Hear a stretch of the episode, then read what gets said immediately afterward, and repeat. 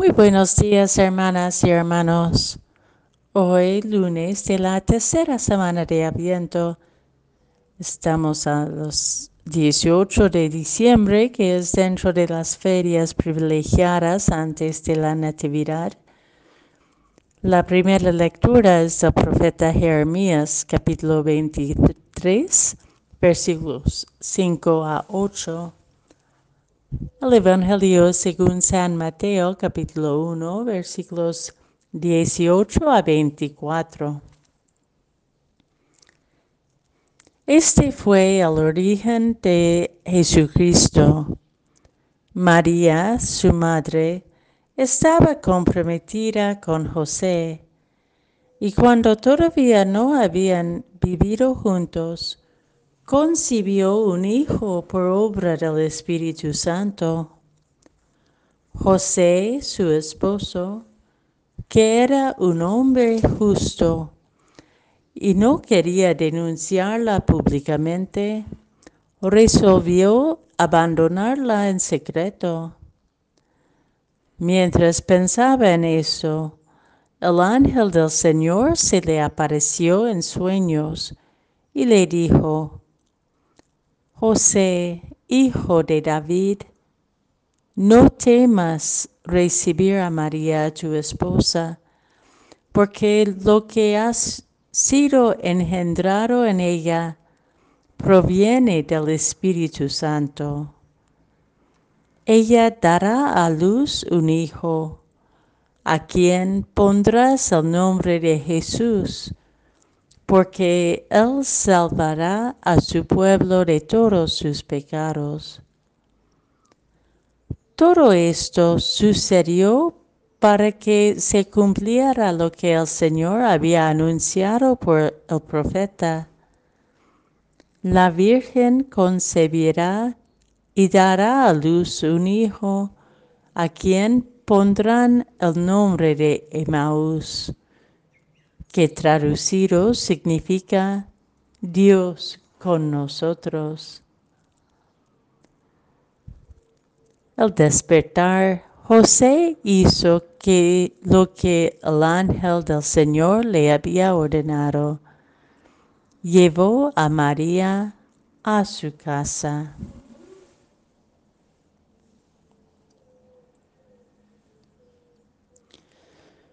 José era un hombre justo. Ser una persona justa, varón o mujer, es ser una persona que confía en la vida, desea cuidar la vida, toda vida, porque cree que la vida, porque cree en la vida y en en el autor de toda vida, Dios. En las entrañas de la persona justa se encarna el Emmanuel, Dios con nosotros.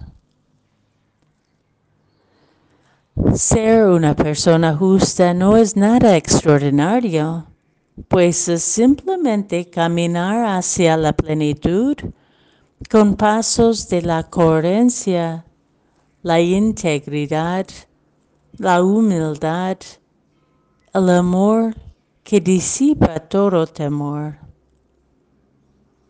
Sin embargo, vivir como justo y justa en el mundo de hoy requiere mucha valentía porque va en contra de actitudes comunes y elogiadas, como la autosuficiencia y el egoísmo, la arrogancia celosa y violenta, la competitividad y la autorreferencia. Apostar por cuidar la vida en toda circunstancia, en cada viviente, con miras a un futuro nuevo y posible de armonía y de paz, el tiempo mesiánico, es una apuesta exigente, porque nos insta a desprendernos de nuestros prejuicios hacia las personas que no son como nosotros.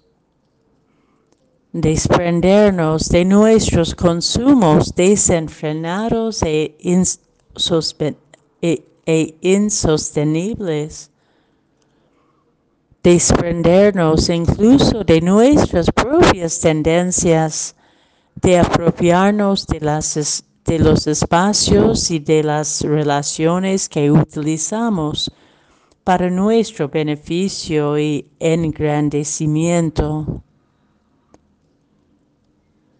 ser justo y justa en nuestro mundo de hoy es permitir que Dios sea la razón por nuestra esperanza y abrirnos a la sorpresa de su espíritu que germina en nuestras relaciones, en nuestros proyectos comunes y en nuestro interior.